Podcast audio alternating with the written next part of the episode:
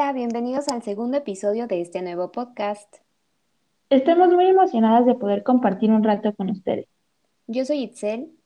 Y yo soy Fernanda, y esto es Historia a través de The New Wave. Hoy vamos a hablar del New Wave, un tema que nos parece fundamental para el diseño de hoy en día, ya que sigue siendo una referencia muy importante para varios artistas y diseñadores actuales. Sí, por ejemplo, hace unos años, creo que fue en el 2017, Forma, Forma Fantasma, con su colección de azulejos Sedit, utilizó una paleta de colores que era característica del movimiento.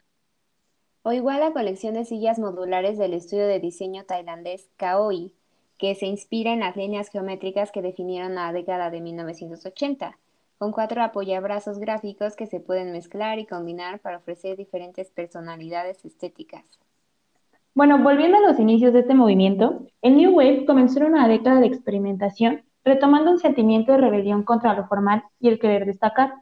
Este surgió en una época en la que el estilo no era solo una apariencia, sino una actitud. Justo, además tuvo un enfoque de diseño que se asocia fuertemente con la California de los 80. Era un estilo influenciado por el punk y el lenguaje postmoderno.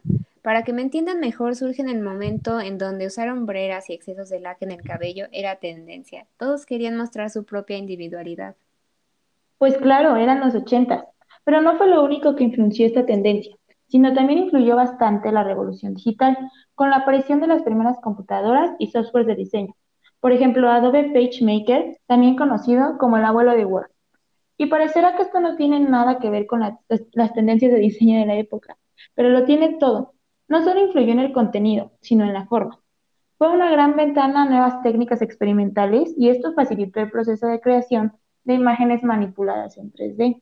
Por supuesto, creo que gracias a esto surgen nuevas formas de composición y se crean las bases fundamentales de lo que el New Wave representa, Arriesgarse y experimentar, eso es algo básico en este movimiento. Digamos que fue la esencia de esta nueva ola artística.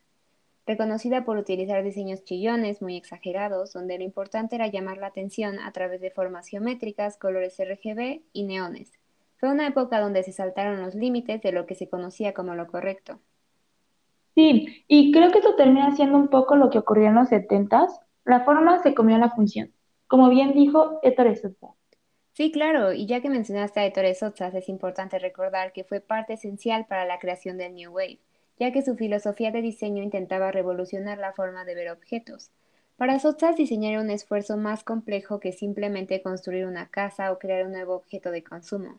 Se trataba de lograr una conexión más profunda con el mundo que nos rodea. Así es.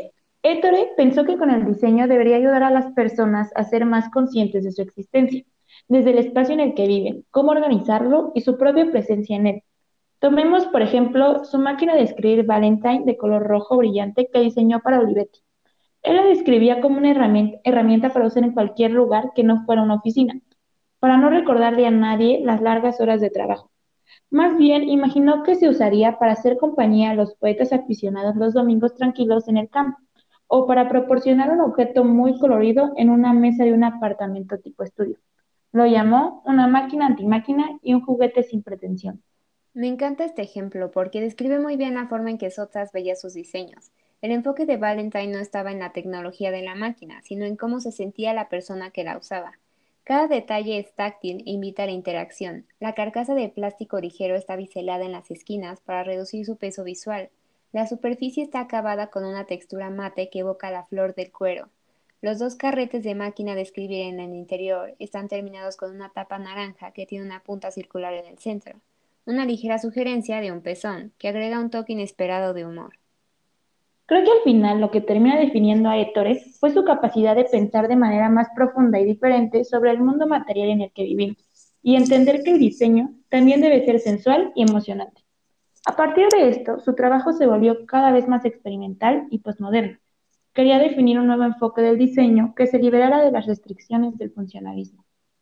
Y justo fue esta la principal característica que tomaron los representantes del New Wave al comenzar a diseñar. Sus trabajos poseían una espontaneidad y un descuido deliberado que trascendían los preceptos del diseño de ese periodo. De hecho, el fundador del New Wave dentro del diseño gráfico, Wolfgang Weingart, trató de romper con los estereotipos de diseño, como lo hacía Sotsas a través de un enfoque más experimental pero en este caso en la composición tipográfica. Siguiendo esta filosofía rebelde, comenzó a implementar una nueva forma de hacer las cosas, totalmente contrario al estilo suizo, caracterizado por su diseño en retícula y organización de los elementos. Por supuesto, esto se nota mucho en su trabajo. Utilizando los principios de The New Wave, Wainwright se liberaba de las normas y creaba diseños libremente, mezclando tipografía, fotografía y el resto de los elementos sin un orden complejo. Un buen ejemplo para entender mejor su trabajo podría ser el póster 18 Didacta que creó alrededor de 1980 a 1981. Se puede apreciar que Weingart buscaba nuevas formas de crear imágenes implementando pantallas de medios tonos, por ejemplo, podemos ver el color naranja sobrepuesto en el amarillo, lo que crea una especie de degradado. Experimentó con composiciones de texto geométricas. Esto se puede notar al centro del póster en donde encontramos la letra D, formada por un círculo y un rectángulo alargado. A través de sus experimentos, Wolfgang estaba inventando su propio lenguaje visual, involucrándose en todo el proceso de creación. También se aprecia un estilo tipo collage, donde juega con el texto, las fotos y el fondo, difuminándolos y cortándolos dándoles un enfoque totalmente nuevo. El método de trabajo de Weingart fue un precursor de los programas de Adobe como Illustrator y Photoshop. Este interés por experimentar hizo que Weingart decidiera crear un programa de diseño gráfico en donde sus clases se convirtieran en talleres para probar y expandir modelos para una nueva tipografía. Gracias a sus alumnos, entre ellos April Grayman, el estilo del New Wave adquirió mucha más exposición. Exacto, y qué bueno que ya llegamos al tema de April, porque siento que es de las diseñadoras que más define lo que fue el New Wave, o más bien lo que sigue siendo. Como lo mencionamos al inicio, los 80 fueron una época donde las computadoras empezaban a demostrar todo el futuro potencial para procesar imágenes y vectores. Esto le ayudó a April a generar un estilo híbrido que combinaba componentes analógicos y digitales, con un estilo tipográfico expresivo.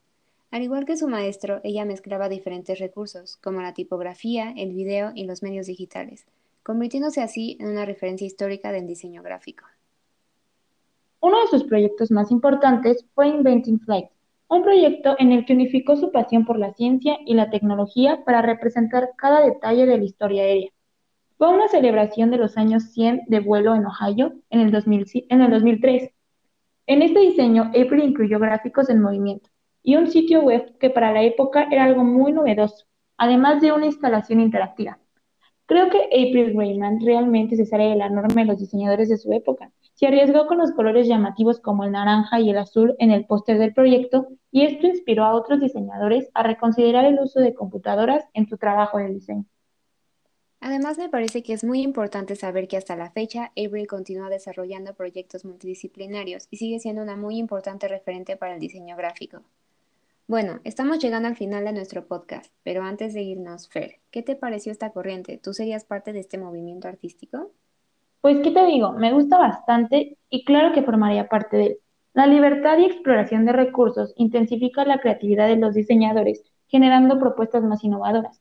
Y esto no solo pasa en el diseño gráfico en el diseño industrial. Yo creo que cualquier área de trabajo, la exploración es la base fundamental para el desarrollo de un gran proyecto. Sí, concuerdo. Me encanta esa perspectiva experimental que adoptan estos artistas. Y creo que algo muy importante y que los hizo triunfar es que ninguno se quedó en, un sola, en una sola área de especialización.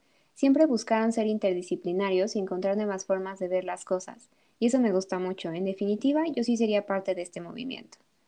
Bueno, pues esto fue todo por hoy. Recuerden seguirnos en nuestro Instagram, arroba historia a través de... En donde estaremos compartiendo contenido relacionado con cada episodio del podcast.